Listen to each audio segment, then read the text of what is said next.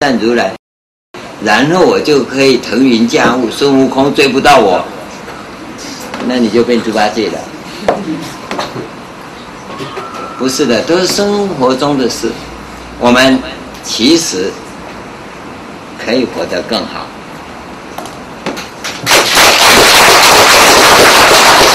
好，我们今天就跟各位讲到这里。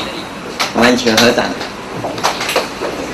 我此普贤殊胜行，我此普贤殊胜行，无边胜福皆回向，无边胜福皆回向，普愿沉溺诸众生，普愿沉溺诸众生，速往无量光佛刹，速往无量光佛刹。南无普贤王菩萨摩诃萨，南无普贤王菩萨摩诃萨，南无普贤王菩萨摩诃萨。南无普贤王菩萨摩诃萨。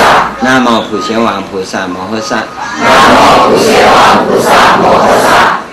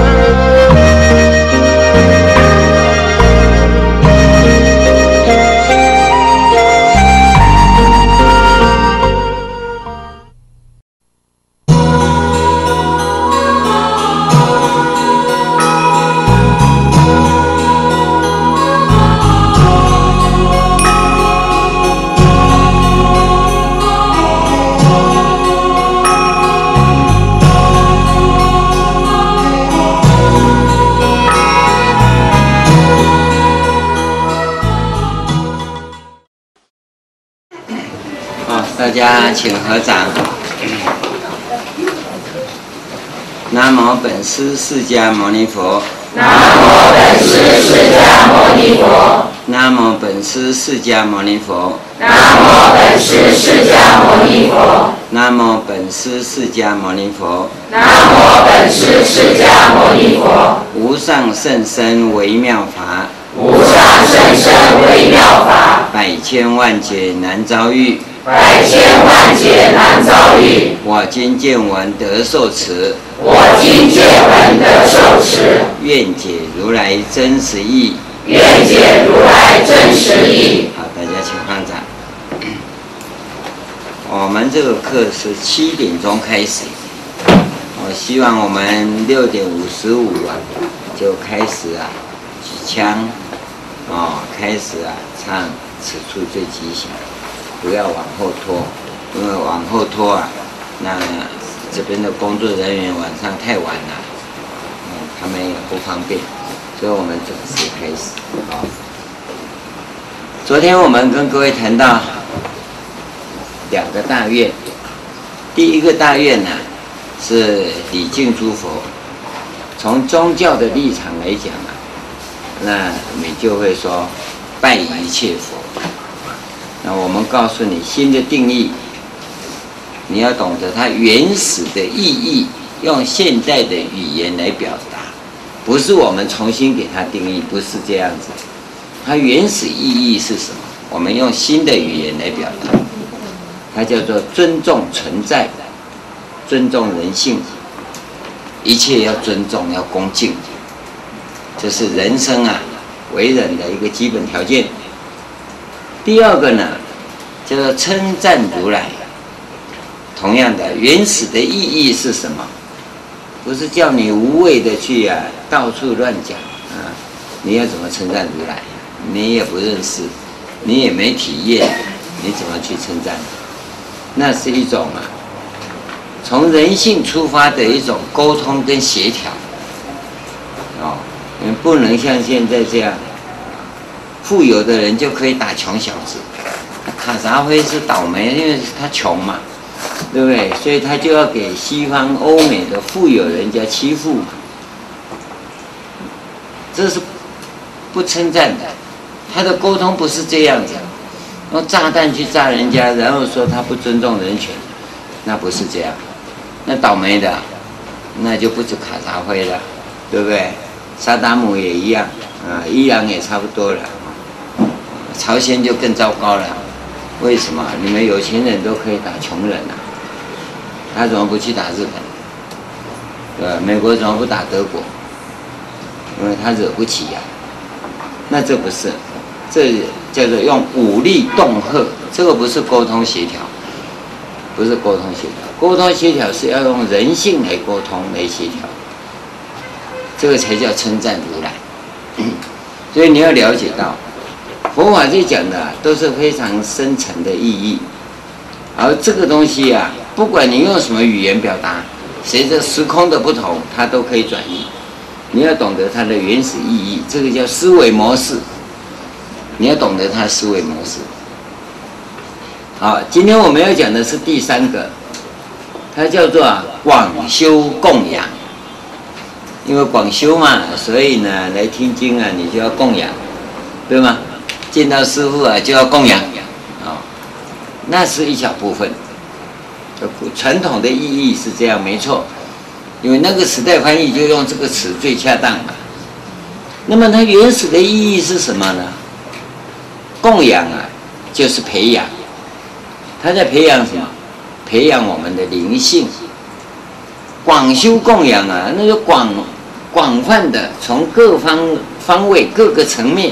来培养我们的灵性，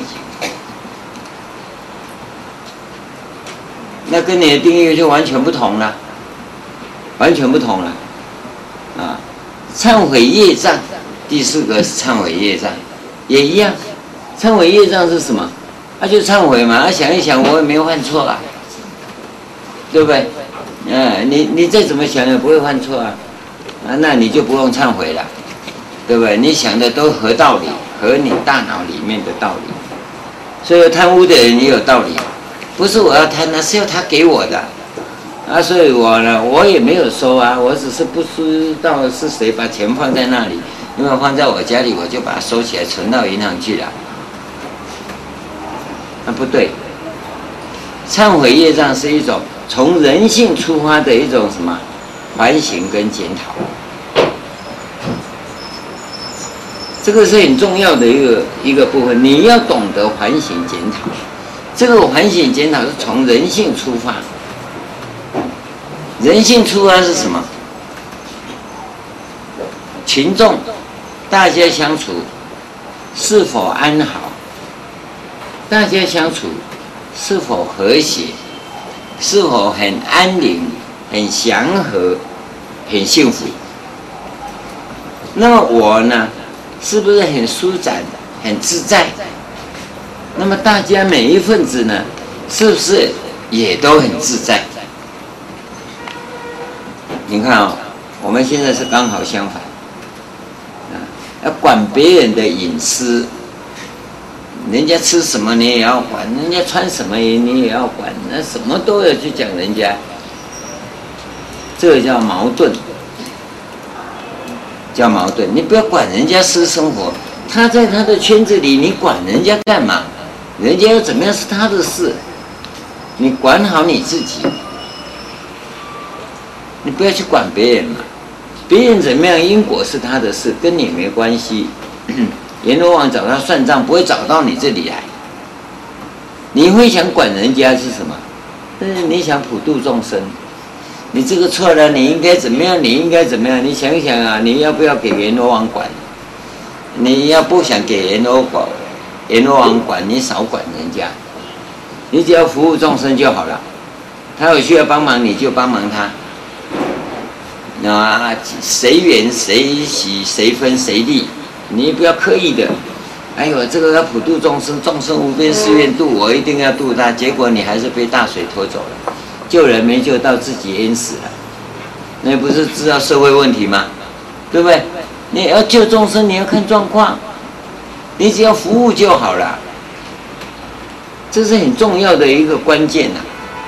所以我们在跟各位谈的东西啊，你要立足于这个地方走出去。我是不喊口号啊，这叫人间佛教吧？对不对？我们不是在喊口号啊，我们在告诉你怎么样。很自在的生活，与其叫人间佛教，你不妨叫生活佛教。你从生活中开始，怎么样去修行，让你活得自在，让你所在的地方啊，都感受到那一份祥和。所以我们说啊，此处最吉祥。只要你到哪里，哪里就吉祥。你知道吗？鼓掌一下嘛！你觉得我讲太少了，是吧？不值得鼓掌哦。因为我是一个学佛人，我都从生活中来。哦，我尊重一切。啊，我跟人家沟通都是以人性的立场跟基础在跟人家相处的。而我呢，不断地培养自己的灵性，也在培养人家的灵性，大家灵性一起成长，啊，然后我们自我反省，自己不要压抑，不要扭曲，啊，真的不合，我换个地方去住，这不是不行啊，佛佛教就是这样，不合就分嘛，要合啊，我们就要在一起，大家有一个共识，就这样子啊，所以我大家在反省检讨的时候，这一切是非常祥和的。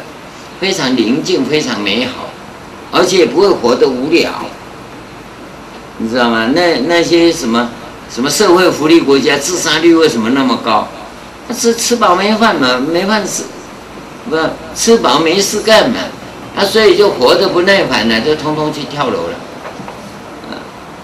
最近台湾、日本也流行那什么烧炭自杀，五六个小朋友，那小不点。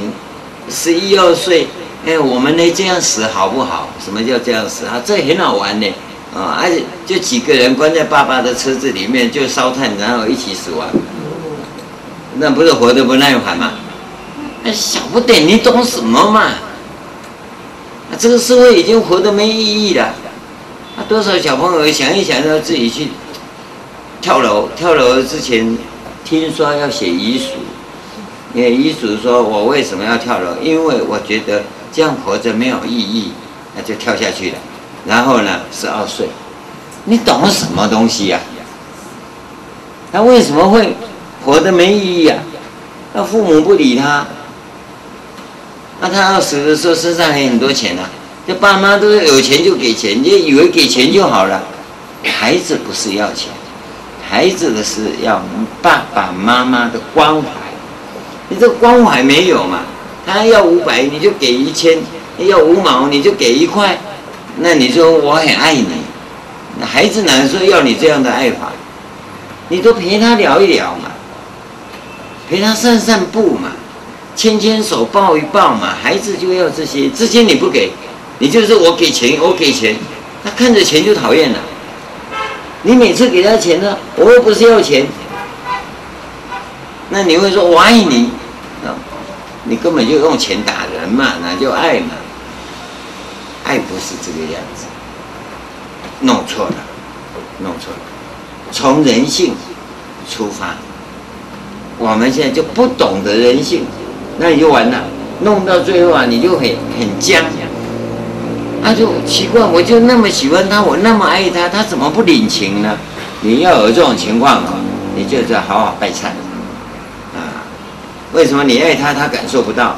因为你不是用人性去爱，你没有灵性，你只有机械。有的人更觉得打电话，哎，我爱你啊！也听说最近流行要要我爱你，要明白的讲出来，啊，结果打电话，什么事？我爱你，对方说吓死人，对不对？你到底在讲什么嘛？你那个我爱你有意义吗？它不是口号啊，它是一种人性啊。你那个人性的体贴。表达得出来吗？所以我们这个叫大学问，古代叫大学呀、啊。你要不从大学校下手啊，光是小学没用。小学学什么？学竞争，学斗争。嗯，为什么要赚钱？讲好听叫赚钱呐、啊，讲难听其实就是抢钱呐、啊。现在报纸上也也也这样写啊，大家来抢钱呐、啊，这里有的是机会啊。都是抢钱啊，你就丧失了人性，丧失了人性。这里要再跟各位做补充了，因为我们今天结束以后啊，就要再再等下一会了哦，还有两次才讲得完。这个地方从第一节课我就跟各位讲，这个普贤恒愿品呢，它到底？在法界中的地位是怎么样？在真理的地位是怎么样？在华严经的地位是怎么样？你要搞清楚这一点啊！他为什么那么强调普贤恒愿？因为这这这个里头是讲普贤恒愿的，但事实上啊，整个华严经都在讲，都是普贤恒愿。那我们要告诉你的一个问题是。它是基于法界力，普贤恒愿力就是法界力，这绝对的制高点上来讲的。那这个表达的是什么？我是这样讲的，不见得你听得懂。因为从《华严经》的本体论里来讲，它的真理的本体是形而上，是无形的。这个组织结构是另外的一一个论点了，我只是先跟各位谈这一点。这个真理的这个本体呀、那种状态，中国有一个词，《易经》上面的词叫做无极，我们就借用这个词来讲，那种真理的状态就是无极。我们这个现象界的生命啊，其实就从无极来的。我们在讲生命的故乡在哪里，就在无极里面。我们是从无极演变下来的。那中国民间有很多这种故事啊，《白蛇传》有没有听过？《白蛇传》啊，你知道不？《白蛇传》怎么来的吗？《白蛇传》那个、那个、那个女主角叫什么名字啊？白蛇啊？白素贞啊？白白素贞哦。那个男主角叫什么？许仙。许仙是凡夫嘛，对不对？啊，他就爱上了白素贞，对不对？那其实应该是白素贞爱上他，对不对？那白素贞本来应该是天上的什么？啊？蛇精啊！蛇精是我们讲，她其实是天上的仙女，对不对？天上的仙女，她犯了天条，对不对？所以才跑下来嘛，哈！我忘了哈，她是被打下来还是自己溜出来？我不知道哈。这个从天上到人间呐。它有一个转化的过程，民间的讲法是比较粗糙，哦，啊，他就犯了天条被打下来，啊，或者是老子的青牛也是天上的一个什么，对不对？在天上的一个什么，那他怎么样子不小心主人不在，自己偷溜到人间来了，对不对？啊、后来被被降服、被收押啊，然后又被带回天庭去了。我跟各位讲，这些都叫神话，神话。我告诉你，神话都带有一点的生命的价值跟意义在，只是你不会解释。他很简单的讲，天上也有很多众神呐，啊，还有神的王在那边嘛，还有的人叫上帝嘛，有的叫玉皇大帝嘛，那不管了，有的人叫阿拉嘛，那通通算了，那这个天上，其实啊，你从宗教立场来看，这个是在无极界里。你在某一个因缘之下，你到人间的，这个叫现象界嘛。啊，在现象界里啊，你要经过各种什么折磨，对不对？那那最好的折磨就是爱情嘛，对不对？你那爱情是最好折磨，我要爱呀、啊，爱不到啊，就算爱到了，就有人来干扰嘛，对不对？啊，那那个法海，法海你认识吗？啊，你不认识的，你怎么认识？法海其实是裴休的儿子。裴休啊，你知道吗？唐朝的宰相啊，哦，裴休是很有名的大居士啊，他就叫他儿子出家，啊，这儿子也是大学士啊，也是大学士，很有学问的。所以你不要看啊，裴休儿子不是什么，裴休儿子就法海呀，啊，哦，他也是神通广大，也降服了这白蛇精，把压在雷峰塔下面嘛，对不对？哎，现现在雷峰塔被挖出来，白蛇精不让我们乱跑，我就不知道。不管这这是讲神话故事，但是它带有几分生命的东西。那最终的目的就是你要回到无极那边去嘛。回到无极就不是神话讲那么简单了，把白蛇抓起来带回去就好了，就不是这样。这里头就出一个问题。我们从从方法论来讲，是从森罗万象的现象界里。那一直修，一直修，你要修到哪里去？你有好几个阶段。第一个阶段，你先回三百八十四四爻，三百八十六爻啊，先回到爻上面来，你就属于哪个系统？然后从这个系统末端的系统啊，再回到六十四卦。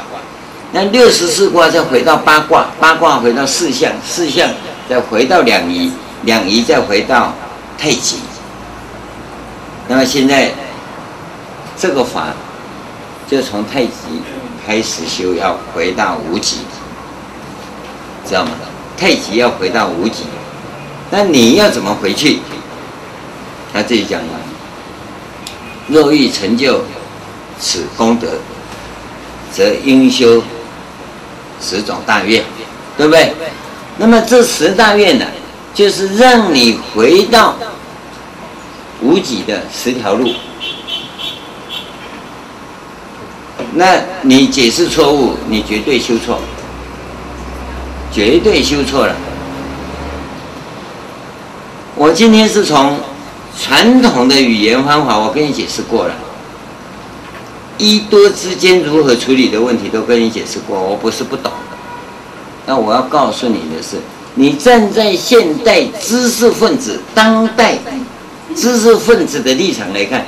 你要怎么修才能够完成这个任务？知道吗？所以我才重新用新的语言告诉你，新的语言并不是我重新定义，我是从古代最原始经典上的本意，这个本意啊，我用现代的语言告诉你，不是我创造的，我没有创造。只是他本意如此啊！我用新的语言告诉你，我并没有否认旧的语言。我现在给你做的这个定义，你自己去想想看。你在礼敬诸佛的时候，是不是尊重一切？是不是？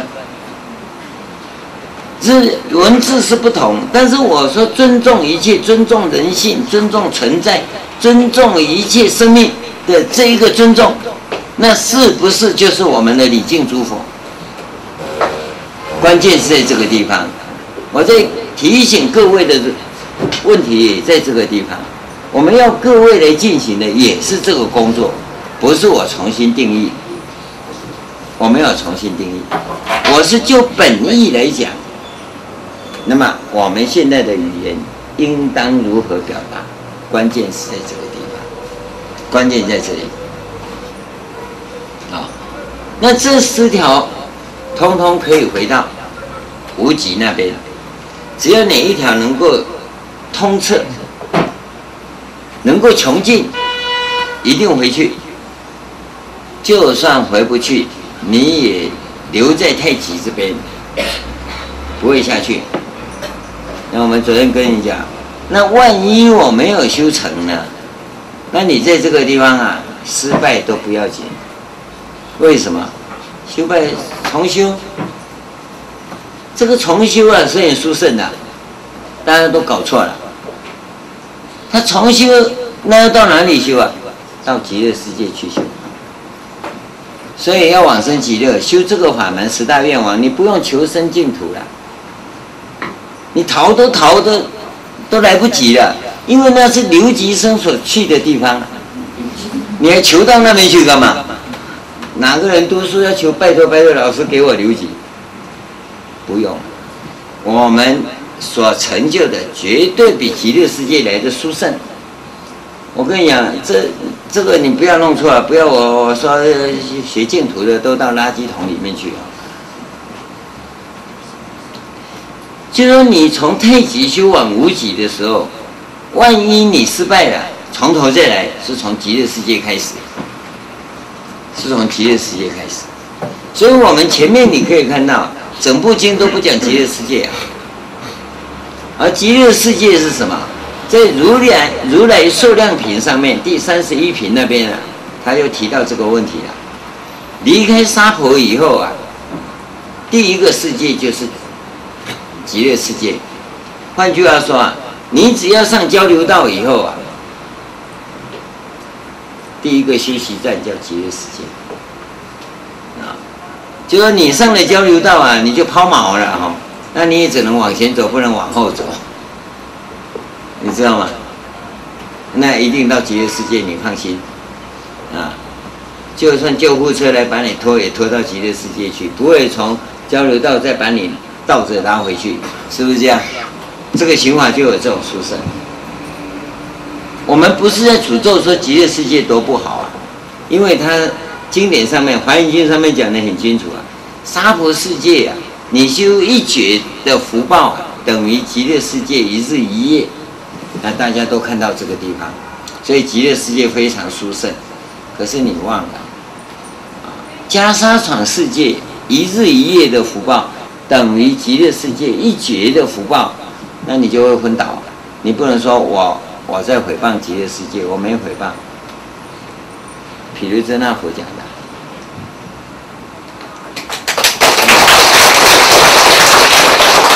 是因为我们见识不够啊。所以你才弄反的，你才弄反的，这是第一个。第二个，我要告诉各位啊，在经典里面大家常讲说，他会导归极乐。经文在谈这个部分呢、他也讲得很清楚。我念一遍给你们听啊。嗯，他说啊，又复世人临命终时，最后刹那，一切诸根皆悉散坏。一切亲属皆悉舍舍离，啊！一切威势皆悉退失，辅相大臣、宫城内外、相马车胜、珍宝伏藏，如是一切无复相随，有没有？很清楚啊！你听到看到哈？我也念到了哈，唯此愿王不相舍离，对不对？于一切时引导其前，有没有？很清楚啊！一刹那中即得往生极乐世界。道已即见阿弥陀佛、文殊、普贤、观音、弥勒，有没有？四大菩萨，最后不是导归极乐吗？为什么会到极乐去啊？你要看清楚哦。世人临命终时，有没有？有没有讲到这个地方啊？如是一切无复相随，你要记得啊。佛经里头啊，讲到临命终时是讲什么？分段生死。只有我们凡夫才有分段生死。你修行成功的人啊，他不分段生死，他叫变异生死，他直接就从太极入无极了。按照这个法门来讲，其实你不一定啊。啊、你你大概啊，从八卦到四四象，四象到两仪，两仪到太极，都可以变异生死。所以佛教不讲死，佛教讲往生。我透过变异生死，我是往生到那边去啊。而往生不是只到极乐世界啊，这是一种生命极高层次的成长，灵性很高层次的成长，跟死是不一样的。那你在这个地方，这个经文已经讲得很清楚了，是分段生死的人修这个法，分段生死的人。那你到分段生死，表示你什么？表示你根本没成就嘛。那用现代的语言讲说，你不没成就不好听嘛，说你被当掉了。那当掉到哪里去啊？那收一收放垃圾桶啊，不然怎么办？那这个垃圾桶是这么舒适，是极乐世界啊。在讲这些语言的时候，没有贬义。没有批判，他只是把事情给你点出来。但我告诉你啊，你不要跟净土人讲啊，他千辛万苦啊，就是要死到极乐世界去，你还跟他说他是垃圾桶，你会被你被揍跟我无关了。你你要跟净土人讲，你就要知道那很殊胜，对，统统往生那里啊，祝你早日，对不对？所以你要知道，我们这刑法叫一正不共别缘是不一样的，你直接就要到生命的故乡去了，无极的境界里。当然他也会讲，我们极乐世界就是无极，那你去吧，那你就去你的极乐无极啊，啊，因为都有个极嘛。我们是讲太极上去的无极，结果他把极乐变太极，那就没办法。随他讲，问题不在语言上面。问题是指那个禅宗所讲的那那个那个标的，那个实际的状况你要弄清楚啊！我们在跟各位讲，你一定要把这个部分弄清楚。你只要这东西弄不清楚，要用意识形态来挣扎的话，我们恕不奉陪，知道吗？你要弄清楚啊！所以。告诉你，常常净土人在问我们学华严的人说：“那你们学华严最后到哪里？”嗯，我们就不得已到极乐世界去吧，对不对？而、啊、我们要到哪里？我们回到生命的老家去啊！我从哪里来？我回哪里去啊？我从无极来，回无极去嘛，对不对？你你要把这种状况弄清楚。我们是追求那止于至善的制高点。啊，万一这辈子没没达成的话怎么办？那最糟糕到极乐嘛。啊，还有更高的。刚才讲，你回去翻翻如来摄量品上面看看，那个这个法界中的那美好的世界啊，那太多太多了。那为什么你不去，一定要去极乐呢？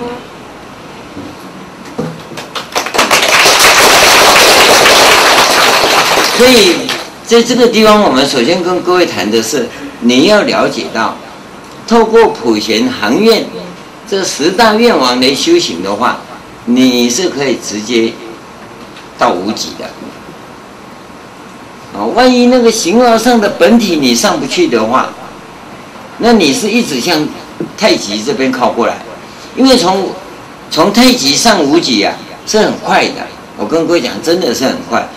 那我我讲也没用，因为你体验不到嘛，对不对？那你说我我现在芸芸众生，薄地凡夫不要紧嘛，你只要摸上来就好了，你只要摸索，就算毫无成就，到最后说，哎呀，人家功亏一篑，我功亏一百篑，听懂吗？这一篑一篑就一一旦一旦本机挑的土啊，一篑一篑倒上去，倒到这山愚公移山移上去，到最后最后一篑，那就完成了嘛。那最后那一块没上去，所以叫功亏一篑嘛。那那人家功亏一篑，我功亏一百篑，我还差很远呢。那不要紧，只要你愿意修这个，差再远，通通归到极乐去，知道吗？啊，修这个法不会功亏一篑的，功不唐捐。修这个法绝对功不唐捐。你说我不知道你在讲什么，我都听不懂啊！每次要打瞌睡，你就叫人家鼓掌，或把我吵起来。我告诉你，死后决定往生。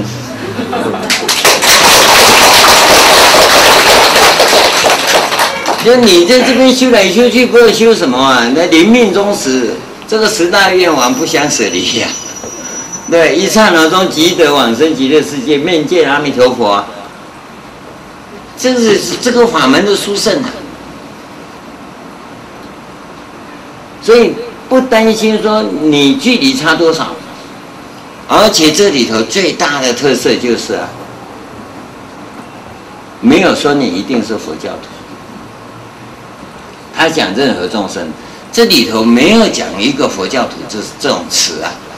任何众生，你信仰什么都没关系，佛教不会拒绝你去信仰别的宗教，你只要照这个方法去做，这样就好了。你信别的宗教也可以这样做，照样往生。你你你说我我我也不知道你们讲的极乐世界是什么，无极是什么？真理的本体是什么？我都不懂，不要紧啊！临命终时，你就会发现阿弥陀佛，来来来，孩子过来。你说我我要到上帝那里去，怎么你来？那上帝不相应，你就到这里来嘛。阿弥陀佛没有说他不要你，你是孤儿不准来，不会。通通你自然到那个时候，你就会知道你在要做什么。这个不是大脑的意志作用。是生命的无意志，本然的一种行为，你自然就知道是什么，你不用担心。你要学佛学十大愿王啊，跟你是什么宗教无关，什么宗教都可以修这十大愿王。你说哪个宗教不尊重人性？你说嘛？要不要要不要尊重人性？没有说只有佛教啊。所以你只要尊重人性，你就属于这里面的一份子。你留意看看，你在跟人家相互沟通的时候，是以人性为出发点，而不以暴力为出发点，不以金钱利诱、权力引诱为出发点。你是这样的为人，在这个世间的话，时候一定极乐世界。更高的就不讲了，最少有极乐世界，最倒霉的也有极乐世界。那你怕什么？你说十条我没有办法全修，修一条就可以啊。因为你在摸索嘛，尽量去做，能够做一点，就我们讲的无尽超越嘛，多做一点嘛，这样就好了。现在呢，政府不是要调整？薪资待遇嘛，那原来我是捐十块钱，现在多一点，我捐十一块嘛，那你就跟着成长了，对不对？那政府多给一点，我就多捐一点嘛，就这样子嘛。这个就是啊，殊胜的地方。所以这个法门真不可思议，它不是用你的大脑去想的。我给一分，你就要给我一分，那是交易，那是交易。所以你不用担心说，哎呀，我这样做怎么样？佛陀可能嫌我太丑了。你你怎么知道佛长什么样子？不会的，他不是大脑意志的，他是自然的，一种自然的势力，局势的势，那个势力，自然势力。它不是一种意志抉择的作为，知道吗？这是完全不一样的。好，我我们简单的把这个总的宏观的部分呢，跟各位谈一下。这一卷经文呢，它在整个法界中真理上，或者华严经里头的地位，你就知道了。那么从华严经的立场来看呢，这卷经文呢。它是属于啊，从传统的立场来看，它是入法界品四十华严的最后一卷经文，第四十卷，对不对？很清楚啊，我没有弄错了啊，我应该也不会弄错了。但是你要知道，整个华严经的思想结构里啊，华严啊，它是分三十九品。三十九品，前面呢有十二品呢，不属于啊经文叙述的范围，它是单独的，属于本体论的范围。跟本体结构的范围。那么从第三会，第三会开始啊的这个部分呢，是属于三番片名因果华严经理论的三次陈述的范围。那么这个时候啊，第一番片名因果到第七会，第八会是第二番片名因果离世间品，第九会是入法界品，它是第三番片名因果，第一番是理事无碍法界，第二番是理法界，第三番是事事无碍法界。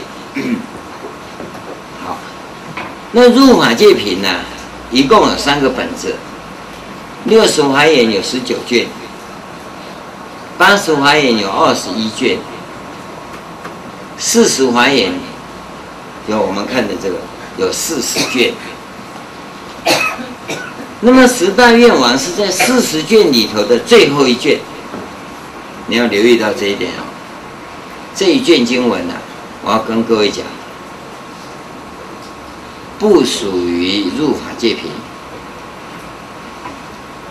它是四十华严的最后一卷，这是大家都知道的。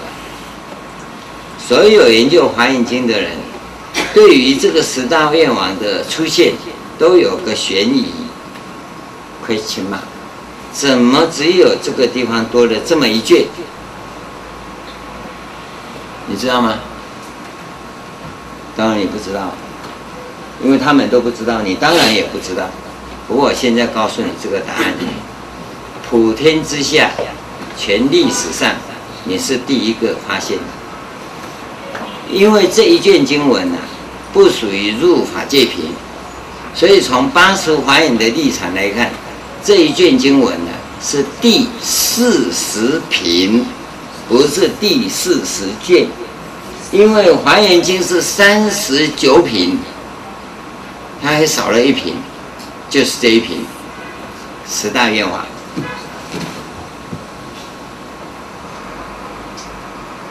怎么都入定了？这十大愿王是什么？是华严经的结论。他这一卷经文呢、就是跟前面那十二十二卷经文啊，十二品经文啊，跟那本体论相呼应的。因为本体论讲的，从无极而太极，从形而上而形而下，太极生两仪，两仪到现象界，然后展开呢，到进行品、显手品呢、啊，是作为一种什么上回向，开始上回向，你要留意到这一点。所以前面本体论来讲，主要是讲下回向，这个经文的重点是。下回向当中还有一个上回向的问题，那么后来的经文就全部讲如何修行上回向嘛，要回无极那边去嘛，啊，通通讲完以后呢，他再加上这一卷做总结，直接从太极回无极的，就是指这个地方。这十大愿望是讲这个殊胜的，那结论就在这里、啊。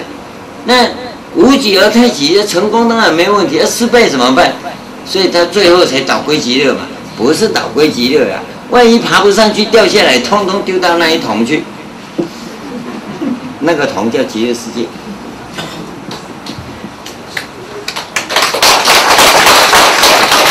那你要认为说 我用这个词太不雅了哈，那你可以修正。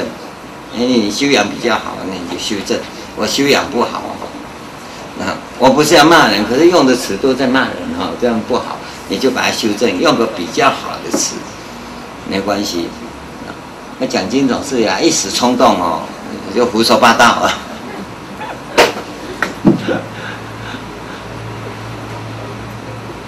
所以你看到这里啊，你就会觉得，哇，真不得了，我又发现了秘密。四十卷还是四十品呢？好像差一个字啊。在历史上，这是大发现，大发现。讲《华严经》有四十品的人啊，在我之前只有一个人，李通玄长者。李通玄，这唐太宗的那个一个外甥啊，大家都知道他是啊，这个那个五台系统的华严思想家的创始者，他是主张啊，有四十卷华严。哦，我我已经忘了，因为这几天我发现这个问题啊，我也想到他的，他的思想里有提过，因为华严思想家除了那五大祖师跟李通玄六六位大德以外，后来就没有思想家出现。啊，我是敬陪末座，挂钩不算的，把它加上去。确实，这一卷经文是第四十品。但是你知道哈，因为当时进来的时候是连在一起，所以它就变成第四十卷。它假如作为第四十品呢，就第十会，因为不是七处九会嘛，那这个是第十会。从第十会来讲，它的前面那一段，它还要加上经首，还要加经首。那这个经首到这个地方来，不是无意义。那要再加起来，这这一品经啊，最少要三三卷经文，要三卷经文。尤其是经末经尾，最后要收尾的时候，还不是这样收尾啊。但是它并在四十华严里啊，就这样结束了。那个部分呢，我们不添加。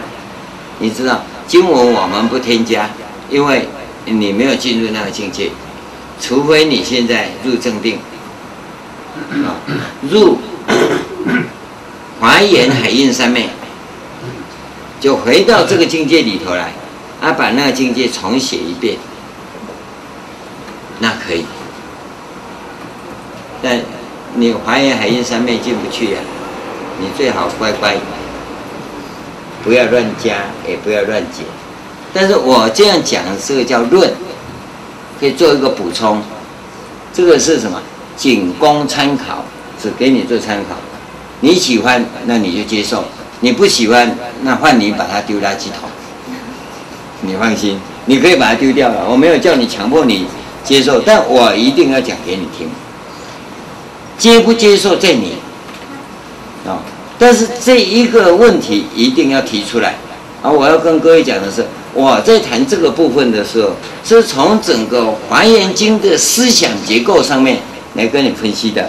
这个也就是我们这一次讲这这个单元的时候，我不按照传统的讲法讲，因为《十大愿望》这本书啊，我已经讲过差不多二十遍了，这这卷经文啊，那也出了两两个版本出来，然后第三个版本快出来。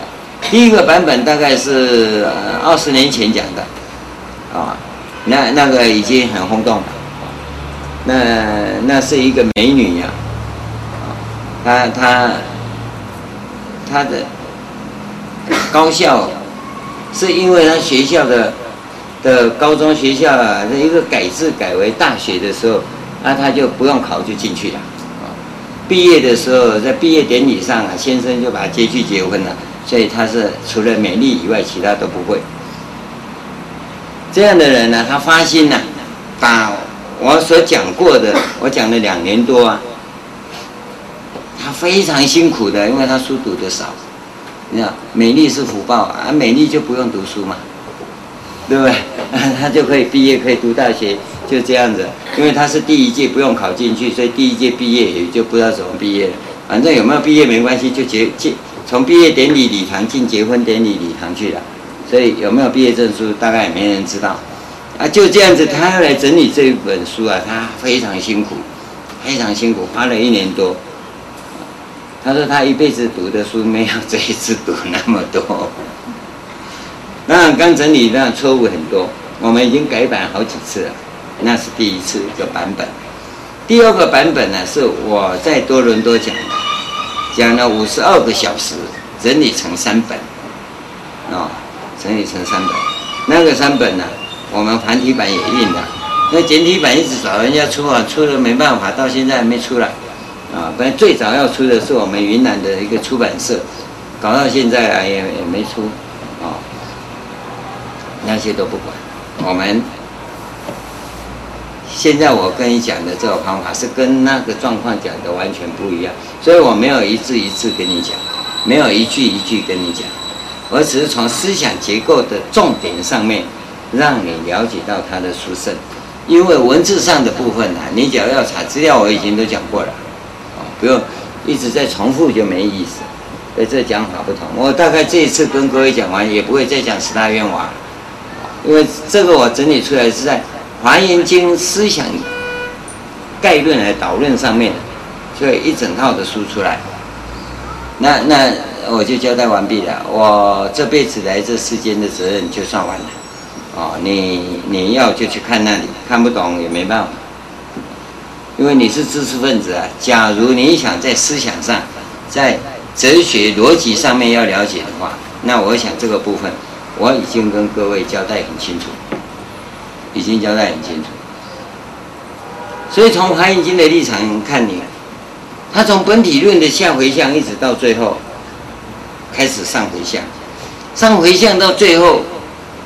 给你做个总结，就是要回到无极的本体界里头去，啊，只要你在从事这样的一个工程，万一失败的话，那就到极乐世界去享福吧，就这样。所以站在这样的一个立场啊，在跟各位谈说讲修行啊，你可以放心，绝对没有副作用。而这个保单哈，是你稳赚不赔，你又不缴保费，啊，有了你见到师傅可能要供养一下，这叫缴保费，对不对？啊，有钱多缴一点，没钱少缴一点，功德一样大。哦，啊，你想要投机啊，说我有钱，我装作没钱，那你下辈子就不要有钱，啊，你不要装啊。这个是一种什么？供养就是培养你的灵性。增长你的灵性，啊，那你要增长多少？这个东西呀、啊，供养这个部分呢、我真的跟各位讲，你要是谁，谁缘，谁喜，谁分，谁利，谁分谁利，不是叫你自己偷斤减两。你要留意到，我我们原始经典里有一则公案，我把公案讲一下哈，讲个故事啊，大家轻松一点。那讲到啊，在迦叶佛时代，迦叶佛啊，人寿两万岁。我们现在是人寿百岁，过了两千五百年是人寿七十五岁，对不对？现在平均寿命是不是七十五？大概就在这边犹豫不决，对不对？佛陀的时代是人寿百岁的时代，那迦叶佛时代是人寿两万岁的时代。那有一个寺院，在末法时期有个寺院。毁坏了，要塑造一尊佛像，佛像譬如说要两万两黄金，哦，就很多人捐款呐，那当然很大了。那当中啊，有一个小女生，非常穷，啊，跟乞丐差不多，她是很高兴，她没有机会呀，供养三宝。他就把他仅存的一个铜板拿去供养，刚好那时候大师傅在，那你这个铜板啊，你就留着自己用吧，不用捐了，就这样子把他赶走了。然后呢，他就去塑佛像，塑到那个地方啊，快好了就垮下来，连续七次，这个小女生呢、都来供养那个铜板。因为她总共总财产只有那一个，你要记得，总财产只有那一个铜板。他七次都来了，七次都被拒绝。他第一次、第二次没有问题，第三、第四次他越来就越紧张了。那第八次的时候啊，他就跪在佛前忏悔，说我不知道哪里弄错，不然怎么那佛像会弄不起来？就在那个时候啊，佛示现。我就插那个铜板，所以他发起第八次的时候，他就一直等着那小女生来，那小女生就躲在那里不敢出来了。他突然看到啊，他很高兴啊，就跑过去把那小女生请过来，你不是要供养吗？难道你都不要？他要要要要要要，拜托他赶快捐了，捐了，把那个黄金融化以后，佛像塑好了，发现那个铜板呢，在佛的胸前。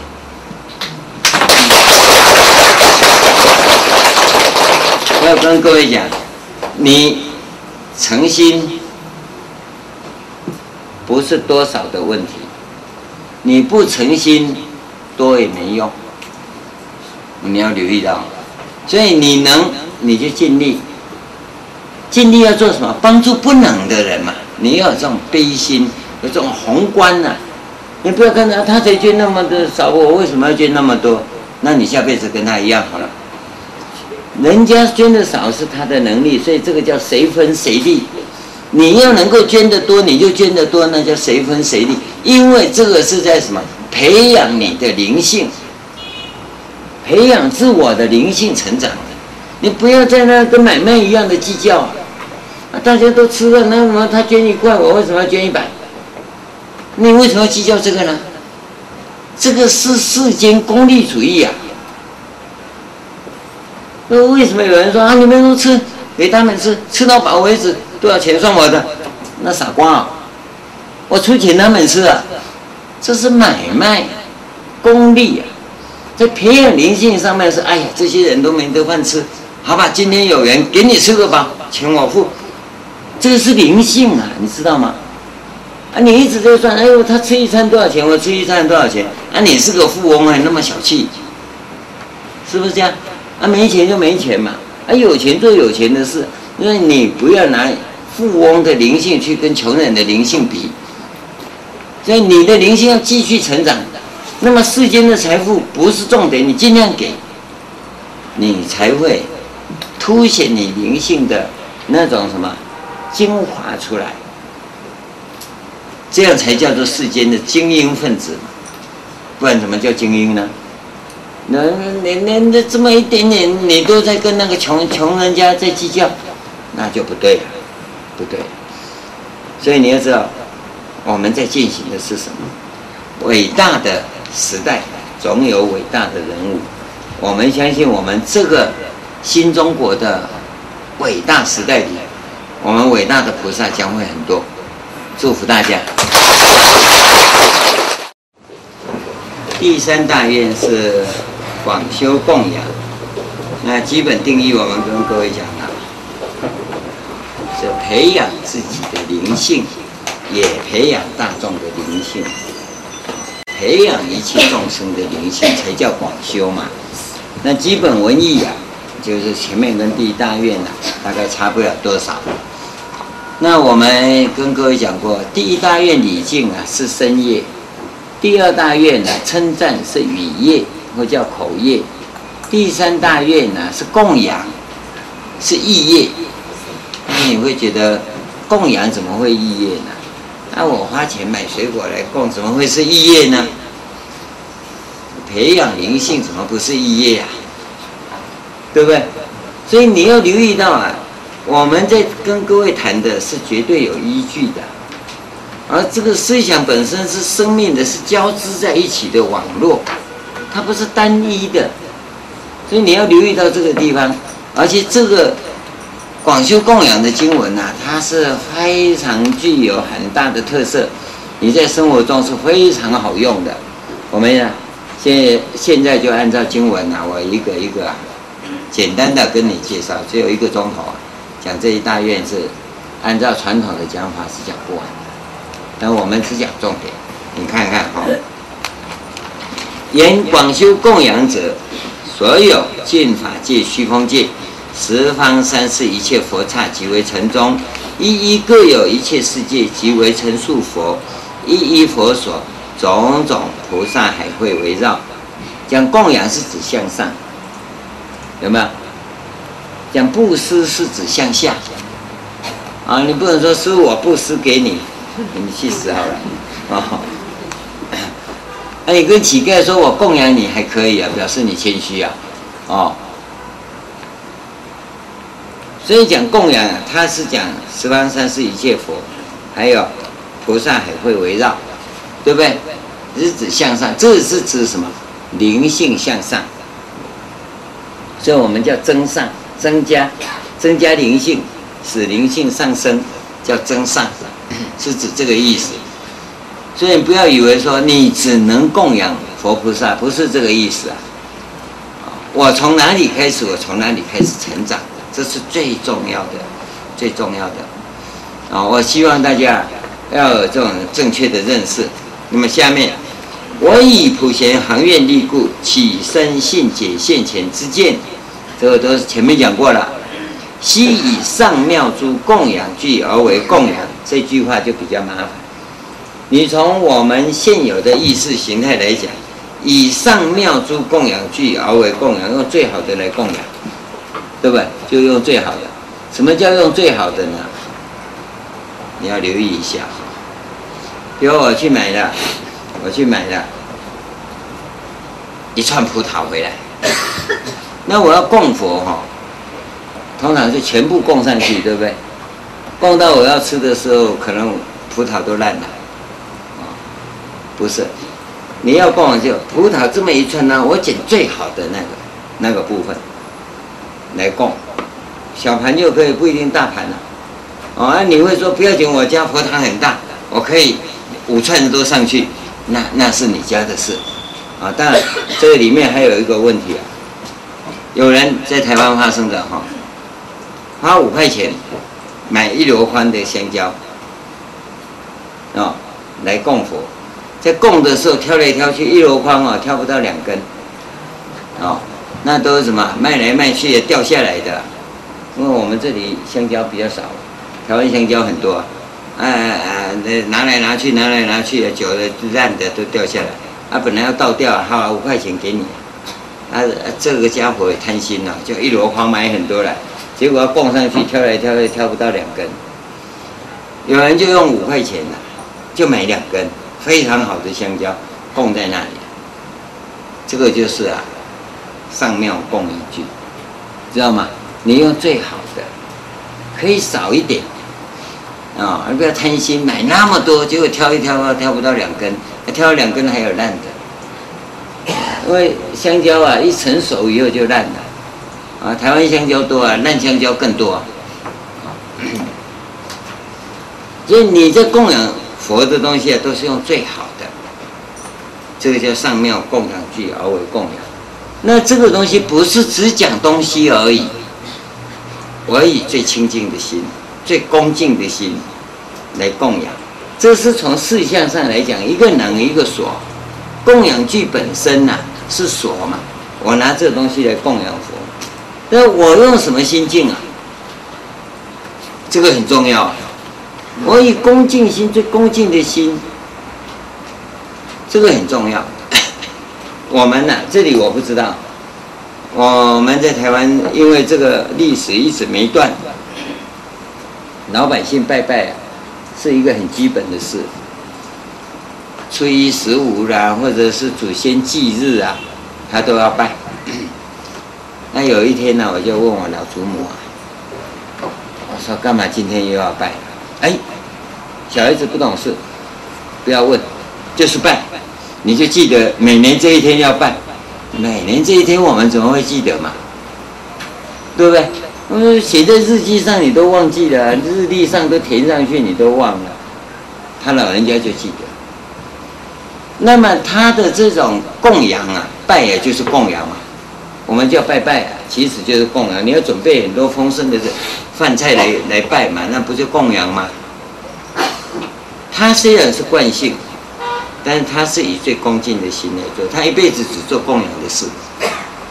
他他年纪大了没事了，就天天就就想着今天是是你曾祖父啊，哎，来这一天呢是你那个男的曾祖父。我说曾祖父不是前几天才拜过吗？那是女的曾祖曾祖啊曾祖母了啊。他讲一讲也会讲错啊，反正他就用男的女的来区分。啊，那这个是你祖父啊？这个是是是是什么？我说我祖父怎么有两个？他一个是过继来的，哦啊，一个过继来，所以我我一拜就要拜两个姓啊，因为他那边是下面是呃没有子孙嘛，他就就是远房亲戚嘛，就挂到我们家里来，所以我们就要要要拜两个啊，他就一个一个都算得很清楚，啊，看起来他是一种什么惯性的工作，但是他是绝对虔诚的，绝对虔诚。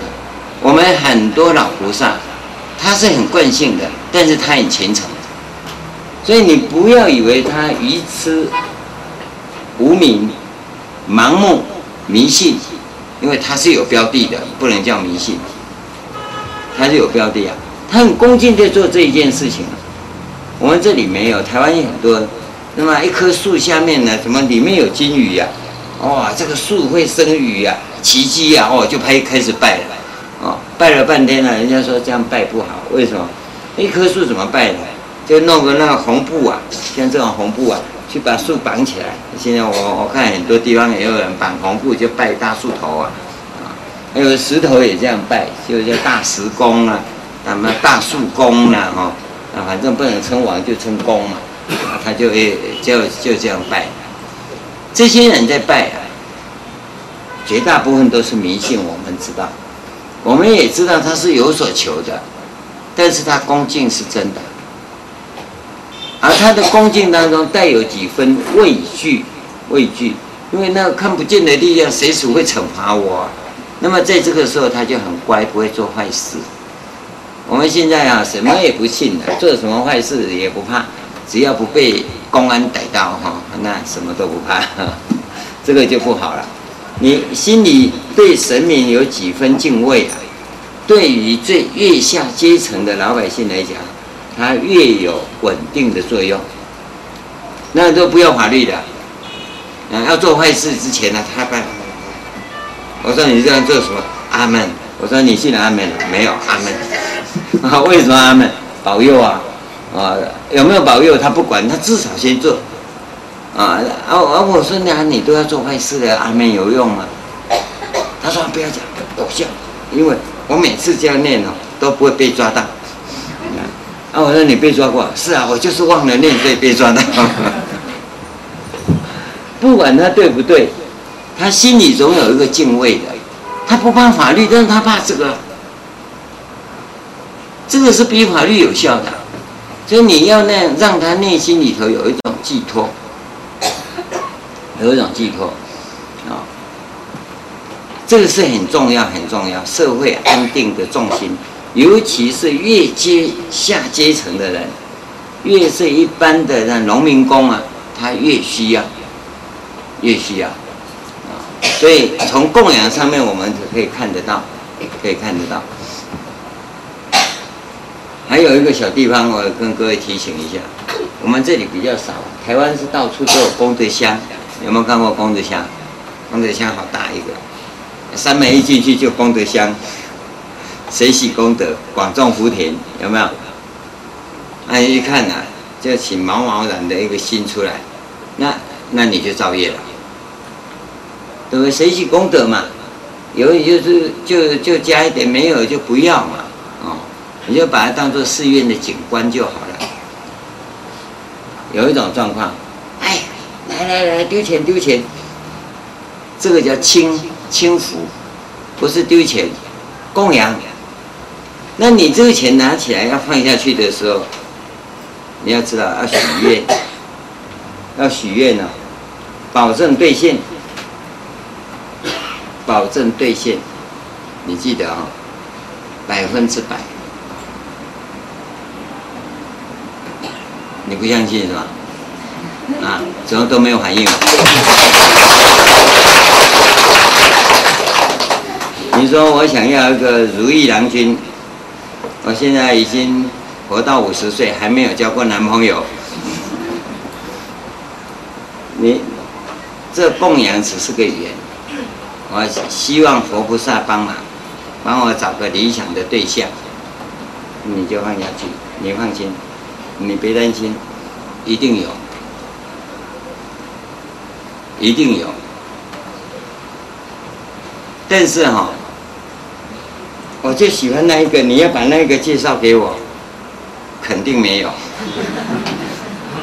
你不能够说我喜欢哪一个，佛菩萨那不是月下老人呐、你换下去哈，不是佛菩萨替你做事，是道场神。你一发愿，因为你踩在他的土地上，知道吗？就好像啊，小孩子啊，踩在爸爸的肚子上一样。他说：“爸爸，我要什么撒娇嘛？你丢那个钱其实是撒娇嘛？你想想看嘛，你花的愿所要的东西跟你所丢的钱成比例吗？对不对？但是你跟爸爸撒娇一下，爸，你要什么，爸爸都给你，对不对？那个道场神呐、”他说：“因为你发心嘛，他只看你发心，这个缘就帮你凑起来，没有多少的问题，没有多少的问题，多少的问题在哪里？当你满愿以后，你要回来还愿，这个就很重要。你会回来还愿呢？这一位对象啊，绝对是如意郎君。你讲没有回来还愿呢，这个对象可能就是业障鬼。”好哟，这是跟你讲清楚哦，所以我跟你肯定百分之百，没有说一定好的，因为关键在你后面要不要去还愿的问题啊，这是你的事啊，因为你没有还愿，他只负责什么？没人跟你牵扯了就没事了，哦，按你们要吵架，他不是法官，是一个功德你要做好，这是附带的，不是重点。好了，把这个这。情况跟你谈的，那我们在培养灵性的时候，是以最诚恳的心、最殷重的心来培养自己的灵性。那么，这个就是以上妙珠供养具而为供养这句话的意思。下面讲的是媒介啊，所谓这供养具就华云、漫云、天音乐云、天伞盖云。天衣服云，天种种香，涂香、烧香、摩香，如是等云，一一亮如须弥山王。燃种种灯，酥灯、油灯、诸香油灯，一一灯柱如须弥山，一一灯油如大海水。以如是等诸供养具，常为供养。它这里头啊，总共分两个东西，一个是灯，一个是香或者宝。香宝这些东西啊，就是指。你最你认为最好的东西，最好的东西，你家里有的，你自己有的那些宝的东西，去买来也算啊，但已经不是重点。最主要，古代啊，不像现在你要买都有，不是，你还买不到。而绝大部分的宝都是自己做的，古代都是自己做的啊。那么染灯啊。是另外一个东西，那灯有很多种啊，哦，古代灯啊，那各位没有在古代活过，你不知道。因为我刚学佛的时候，物质不像现在这么丰富，油灯是自己做的，香炉自己做的，你知道吗？你要自己去做，你才感受得到这种东西。那我告诉你，点灯这个部分是开智慧的，供宝这个部分是。增福报的，这两个部分呢、是相对的，所以它主要分这两个部分，这个叫做福慧双修。那么这种种宝来供养，这是一回事。那现在讲回来啊，这个宝来供养三宝是一回事，因为它重点直接就是灵性。那当然供养三宝的灵性啊，总比供养教育要好。因为教育是心理的，有没有？那么供养医院又去次之，医院是身体的，所以从身心灵来讲啊，供养灵性的福报当然是比供养心理的福报来得高，供养心理的福报是比供养身体的福报来得大，对不对？你留意看看哦。所以供养医院的福报没有供养学校的福报大。供养学校的福报没有供养寺院的福报大，原因就在这里。但是这个寺院假如不从事灵性工作，只办旅游工作，那个寺院是没功德，因为它是旅游啊，跟身心灵没关系啊。你留意到这一点啊。所以在这个地方做，这是有一个明显的区别。可是你要知道，你不要专挑灵性的，不管身体的，到时候啊。你说你灵性很高，身体很差，这就火爆。所以为什么叫你随缘随喜？就在这个地方有那个缘，你就要做。因此，在供养的过程当中啊，对于学生教育、孩童教育，你要尽量尽量花心。嗯，不要说哎呀，给学校不如给寺院，不能有这种心。这个叫分别心。理论上让你知道，啊、你在面对事件的时候，你是要随缘呐，对不对？随喜呀、你要了解到啊，然后才随分随利。哦，那么身体的当然也要啊，供养人家一些医药啊，医院呐、救济啊、吃饭呐、啊，这个都是身体的嘛，你也要随喜做，你不能够说哈，哎，那个功德小，我们去找功德大的，那你这个是分别心。要留意到福报一定要修好。第二个就是智慧啊，供灯是智慧，不是灯点很多你就有智慧了。古代当然是点灯有智慧，现在更重视的是教育、学习、训练，不一定是学校教育，各种学习、训练都是。那你要懂得协助，尤其是对于一些年轻人。他们所要学的东西呀、啊，你要尽量协助他，哦，尽量协助他。我自己本身的能力不够，我要找一些朋友一起来。那道场是最好的例子，是最好的基地。你有在道场出入，就希望道场你就提议立项，然后大家一起来做这么一件事，这个就很圆满，这是非常完美的事。这个就是增长你的智慧。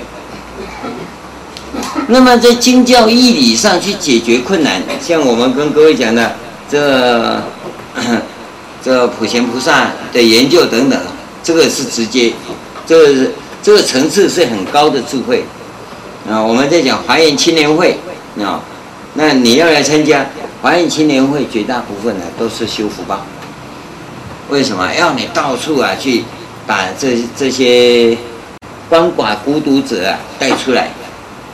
哦，呃，帮助这些弱势族群，哦，走出来，活在阳光下。因为这些弱势族群呢，大部分会躲躲着，躲在黑暗里头，他不想出来。那我们青年会的年轻朋友们，就是去把他们带出来，带他们郊游啦、旅行啦，或者有些人行动不方便，帮他们洗澡啊等等，其实做这些工作，这个是修福报。你看看，广修供养范围很广，他从这两部分来讲，这个叫四向上修法，四向上修法，那你可能感受不到他的殊胜在哪里，他的殊胜在下面这一句话。他说啊，这这不以如是等诸供养具常为供养嘛，这个叫事修事情的修法。下面这一句话讲：善男子，诸供养中法供养最。这个就我们跟你讲的意业修法的重点。这个法供养包括哪些呢？有七个。所谓你看，如说修行供养、利益众生供养、摄受众生供养、代众生苦供养、勤修善根供养、不舍菩萨业供养、不离菩提心供养，一共有七个。如前供养，像前面那些供养无量功德，比法供养的一念功德，百分不及一，千分不及一，百千俱胝那由他分，迦罗分、算分、数分、喻分、优婆尼沙陀分，亦不及一。法供养，我们首先要跟你讲的，这里有七个法供养，对不对？为什么有七个啊？这个就是啊，七菩提分。七菩提分的一再扩大，就是法供养的七个，所以你直接从这个地方修进去，七菩提分圆满。七菩提分圆满了，再来你要修的就是三三昧。七菩提分三三昧完成的时候，基本解脱道你已经完成了，基本解脱道已经完成了。所以法供养啊，就告诉我们从事供养转入修行供养里面。换句话说，今天我拿这个东西供养，我只要起一念，这七条当中的一条，如说修行供养，你要念头要起啊，不是照背一句啊。哎，如说修行供养，我说不上来，念心里头这么样一转，这个供养啊，已经放大到无量无边。这个如说修行供养的念头一起呀、啊，你的灵性就成长了。可能你会说，什么叫如说修行供？我除了这句话，其他都不懂。这个表示你在摸索，因为你已经感受到我不懂嘛，那你就在摸索了嘛。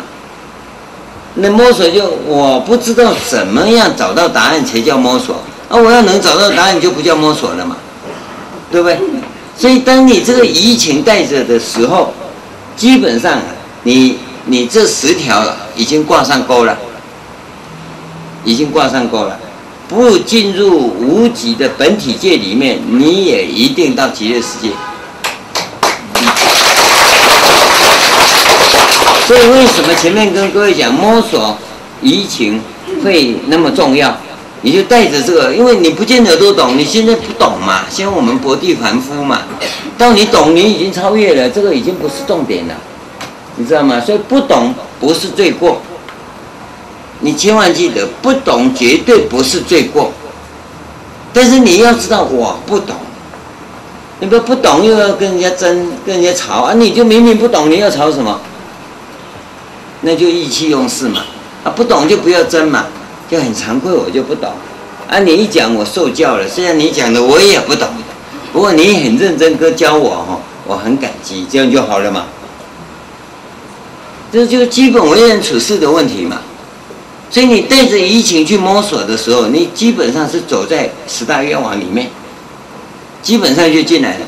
所以你在做什么事，你就想好不舍菩提心供养，菩提心我都不知道怎么不舍菩提心呢？对不对？但是我至少我在摸索，我想要了解什么叫菩提心嘛？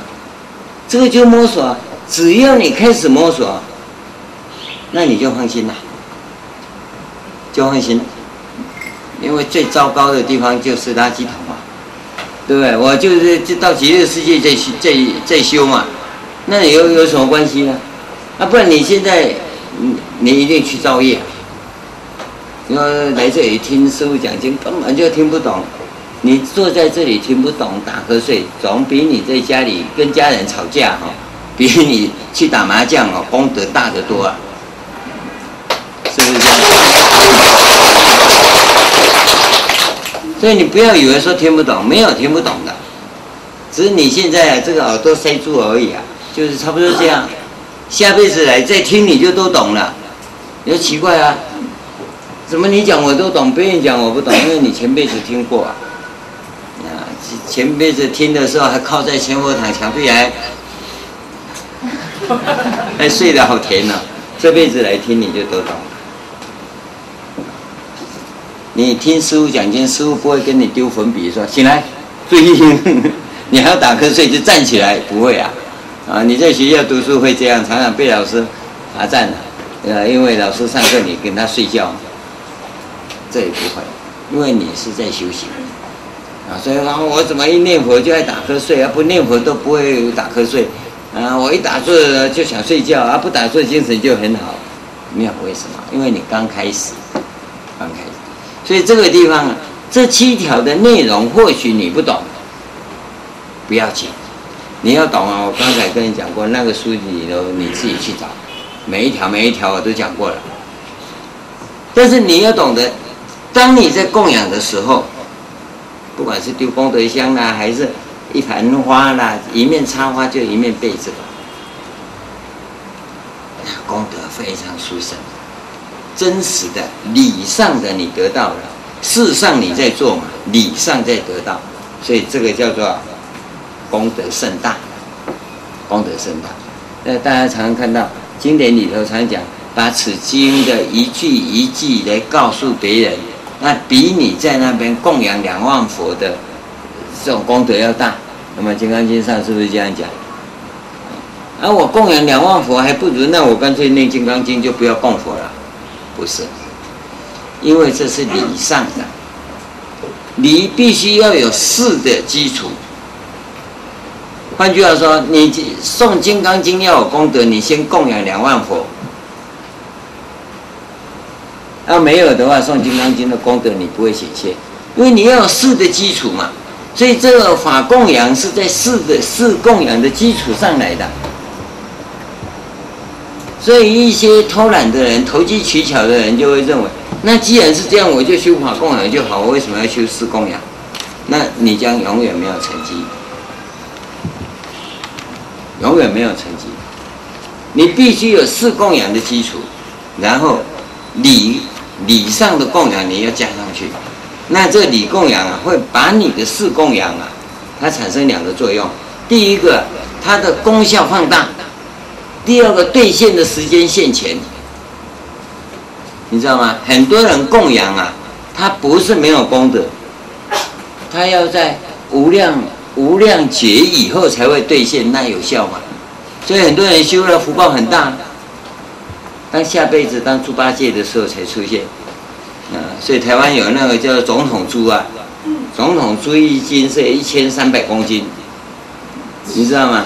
猪八戒啊。喝的饮料是啤酒啊，吃的饭是牛奶呀，还要有空调啊。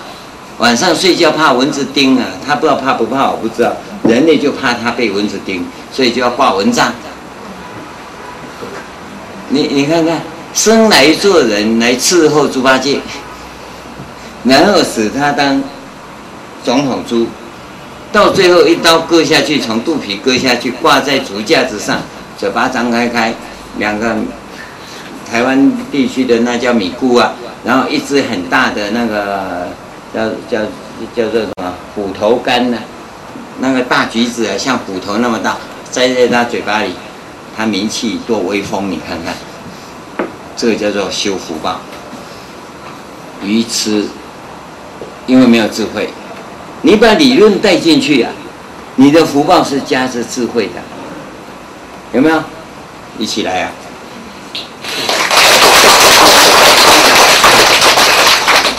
所以不会修的哦，你就变这个样子哦，就当总统猪。这是只修事福，没有修礼福。那假如说只修礼的福报，而不修事的福报，下辈子啊就饿死在路边的阿罗汉。啊，因为阿罗汉很有智慧嘛，然后饿死了。因为他没有世修，就没有结善缘嘛。啊，没善缘就啊，这个是阿罗汉，好可怜哦，要不要给医生看呢、他说我断烦恼了，不用给医生看。好，那你就好好往生吧。因为你没有跟他结善缘，他也不会想到说啊，救救阿罗汉有多大功德？为什么？他会有这种理念，但是在你身上不会发生，因为你跟他没有缘。啊，你会说，你你应该要要不要要要要什么给你饭吃啊？因为你没有供养人家的前因嘛，所以这个后果啊，人家只好在这里问你要不要，不要啊，不要拉倒，就算了。啊，你要是有前因就不一样，你曾经供养过他，你饿饿在那边了，他赶快赶快，这个人要赶快救起来，因为有前因嘛，你现在所现的相叫缘嘛。所以果报马上现前嘛，这个是很重要，因缘果报嘛。那你假如没有前因，这个缘来没用。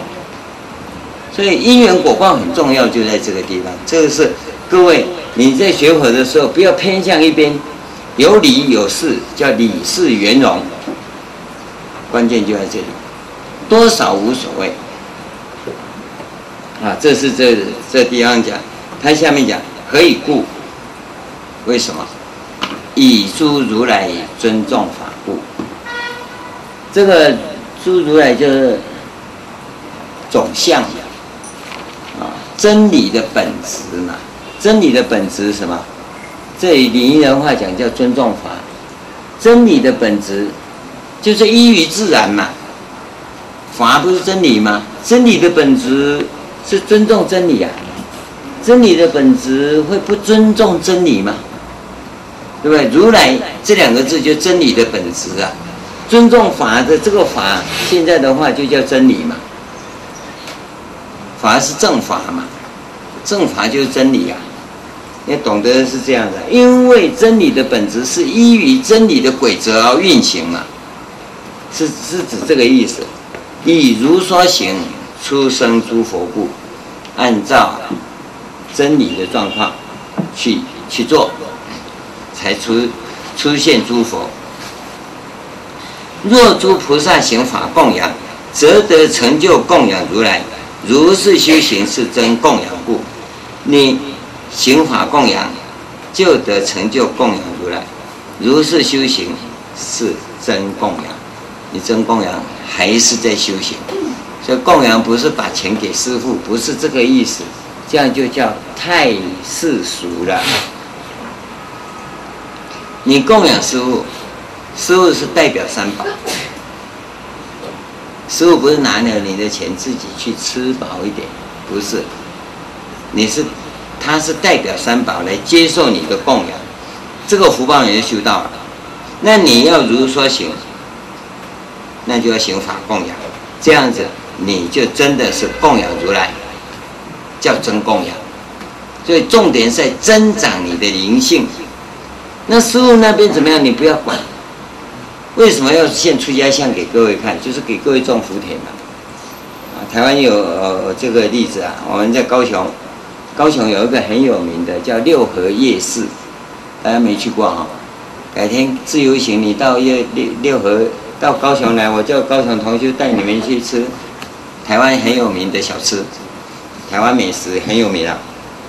他那里啊有一家叫盐酥鸡。那盐酥鸡就专门弄的鸡炸炸的，用椒胡椒盐弄，还是很很有名，很好吃。有个师傅啊，出家人啊，就坐在那里。他他每天呢、啊、都穿雨鞋，雨鞋知道吗？雨鞋哈，他都穿雨鞋。那他就坐在那个地方，有人吃吃盐酥鸡以后找了一些零钱呐、啊，就给他了，他就收起来。他就坐在那个地方，拿个念珠啊，好像很真的在念佛一样，不知道真念佛假念佛不管。他钱收了，都放在雨鞋里面。到晚上啊，大概十一点半，啊，没没人了，那个老板要打烊了，那他也要打烊。把雨鞋脱下来，把钱算一算，最后一支多少钱？那那个老板说：“青菜呀，就随便的，你要给多少就给多少。”啊，他就把零钱，他也不会不给钱，零钱。就给了，那老板就随便收了，反正也出家人嘛。这老板是修大功德，每天就给他一只鸡吃，啊，啊他，他跟信众当然是信众，不是他的信众，是释迦牟尼佛的信众嘛。给他的钱，那些人是都有功德的。他拿去吃盐酥鸡哈，那是他的果报，你不要管他。这家伙假和尚，你不要管他。你是随缘嘛，对不对？供养也好，布施也好，给他嘛，那你就修道了。因为会吃咸酥鸡的人也是很普通的人，对不对？但是很普通的人会花心给一个教化子也好，或给一个出家人也好，不管是叫布施或叫供养，那已经不重要了。这个福报他修到了嘛，对不对？你不要跟他讲说，哎。假和尚你怎么给？假和尚也是叫花子啊，对不对？你只要修道就好，你别管他是谁，他就叫盐酥鸡啊，这叫越多越报越重，那是他的事。那那个给他吃的人，他也不关恶因果，因为他总要吃饭嘛，他把他当叫化子给他吃，他也也是功德嘛。所以这个时候啊。跟他吃素不吃素已经无关了，你要要知道，所以你不要用意识形态去看他，你你真的要的是从灵性上来看，你不要从意识上来看，因为只有我们北传佛教、中国佛教才吃素啊，其他佛教人家没吃素啊，没吃素就没这回事啊，对不对？那你是不要用吃素这个问题来看这件事，你要留意到。而这种状况非常普遍，非常普遍。所以我们学佛啊，不看是非就在这里，那属于他的私生活范围，他要吃什么是他的事嘛，你要吃什么你的事嘛，对不对？你要吃什么吃你的，他要吃什么吃他的嘛，这个叫真供养，真的。你只要一面供养，一面在那边起分别心，哎呦，我刚才给他不知道对不对，你的功德就全错了，对吧？我给也白给了，你干嘛要计较？对？我就看他是师父，我就给嘛，其他不管嘛。人家讲是非，你不要讲，对？你你管他师父，师父拿那个钱去干嘛？你不要不管，那个人不管。你是因为三宝，恭敬三宝，供养三宝。而在这个时候，你从正面来讲，那行法供养，则得成就供养如来，这样就好了，这样就好了。其他的你不要管，这个就真供养啊。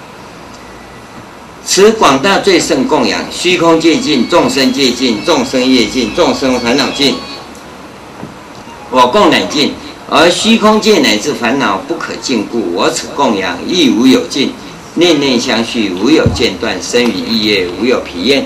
这个前面呢讲过了，我们就不再讲了。但我还是要告诉各位，这三大愿是修行的根本，真正修行的根本就这三条，主要这就这三条：尊重、恭敬、人性；尊重、恭敬别人，包容别人的错误。你不要老看别人的错误，你必须有包容心，那你才能够尊重生命、尊重存在。这一切恭敬啊是非常重要，所以我们一切恭敬下面就是尊重己灵，自己的灵性，那你也尊重一切灵性。第二条，以人性做基础，来做人与人之间的沟通跟联系。协调，你去注意看看。第三条是供养，就培养，让自己的灵性成长。那你都看到，这三大愿都跟众生有关，对不对？所以做一个结论的话，变成你要什么广度众生了。很简单讲啊，就是服务众生了。以前的话叫广度众生了，现在的话叫服务众生了。你就尽量去服务众生嘛。去体贴众生嘛，温暖众生那一颗很枯寂、很落寞的心灵嘛，功德无量。你这样做，做到无憾、无憾，啊、哦，没有遗憾的时候，那你最起码到太极这个地方，到太极这个地方，因为你这部分假如能够做到，再教别人来的话。那你进入无极没问题。啊，你说我做的实在哈，哎呀，惭愧惭愧。那你放心，你就算到极乐世界呀、啊，也是上品上生，啊，还超上品上生。啊，这个是我们告诉各位，这个法的殊胜，这三条啊，已经大概涵盖一切的。那你说在这当中啊，有些我实在想不懂。我搞不通哎，那不管是理论上搞不懂，还是事务上不会做，哦，我们很多同学这样，我是每一个想加入我们这里要精进的人，我一定要他当干部，一定要他担任我们学会不管哪个角落的，一定要去当干部，干嘛？去磨，一定要去磨。把你人性的一些零零角角磨一磨，啊，当你磨到说哈无怨无悔呀，我跟你讲，你要进来修行哈，技术面我一教你就通过。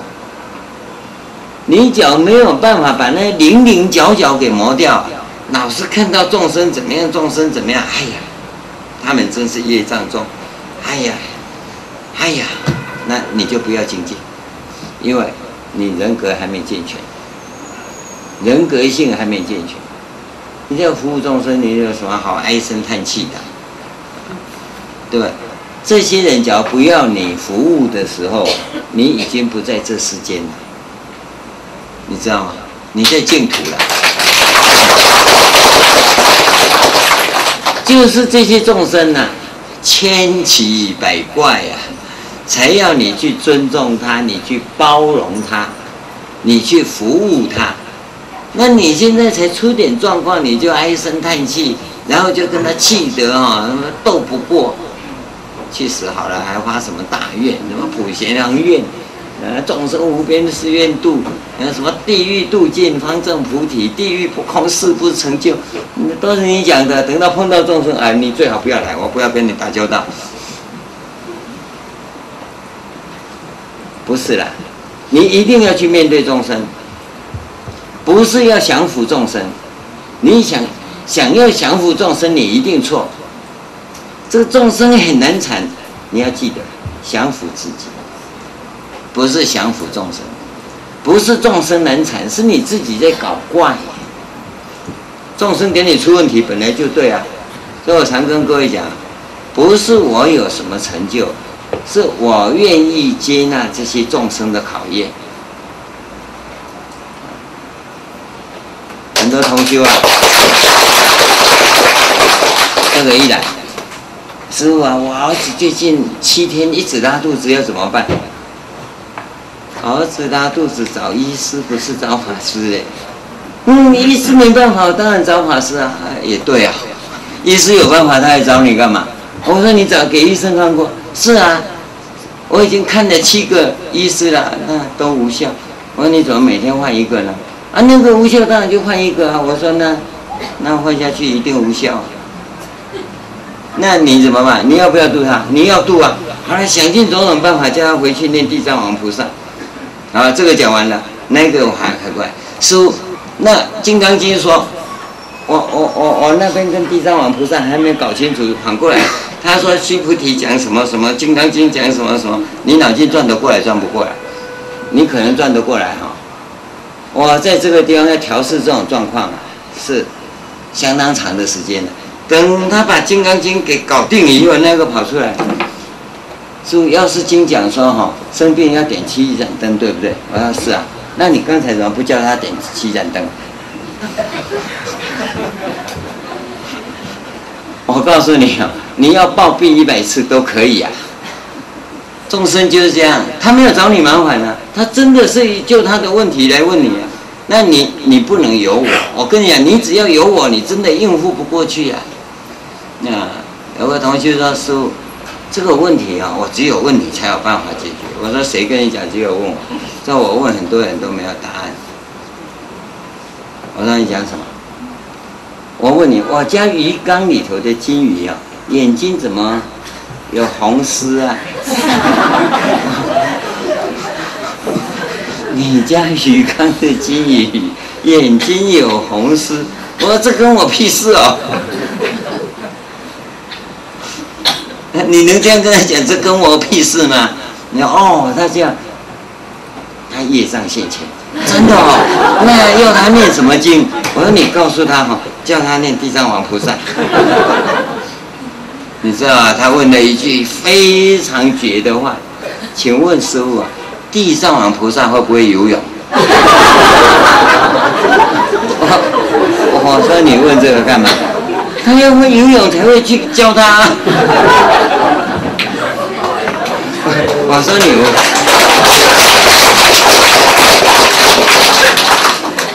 众生啊，很难搞。事后啊，那个晚上我要睡觉的时候，我就想，我怎么老遇到这些人？后来我想一想啊，这不怪别人啊，因为我小时候也这样整老师啊。现在那些业啊，全部现前了。这没有为什么嘛，所以要的是降服你自己，不是降服众生。你去跟他讲啊，那个跟你有什么关系啊？还有一个说，我家的狗昨天开始一直打喷嚏，请问师傅是不是感冒了？师傅不是兽医耶，那你能够这样跟他讲吗？你说是不是感冒？啊，你买个感冒给他吃，他说说是几几。我们这台湾的牌子啊，他说是哪个牌子还是哪个牌子有效？我说你是给狗吃的还是给人吃的啊？你有没有弄错啊？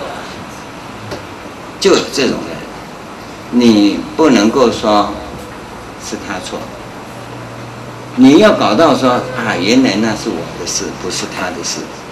当你转到这个地方啊，大概你的业海呀、啊、就跨过去了。嗯、修行啊，就是讲修行。你没有办法用大理、大脑去推理。大脑可以讲，呃，我不是兽医啊，对不对？对不对？我不是兽医，你问我狗有没有生病，我怎么知道？而鱼怎么眼睛红红，我怎么知道？你去问问鱼医师嘛，这些都不能讲。这个就是什么？我们里头有很多奇怪的东西，所以修行这个法门好就好在，不管你现在的层次有多低，你会直接上去。啊，就在这个过程里，你会去调整你很多的东西，但你要记得。你是一再的在超越自己，一再的超越自己，无尽超越。尽管你说我一无所成，你放心。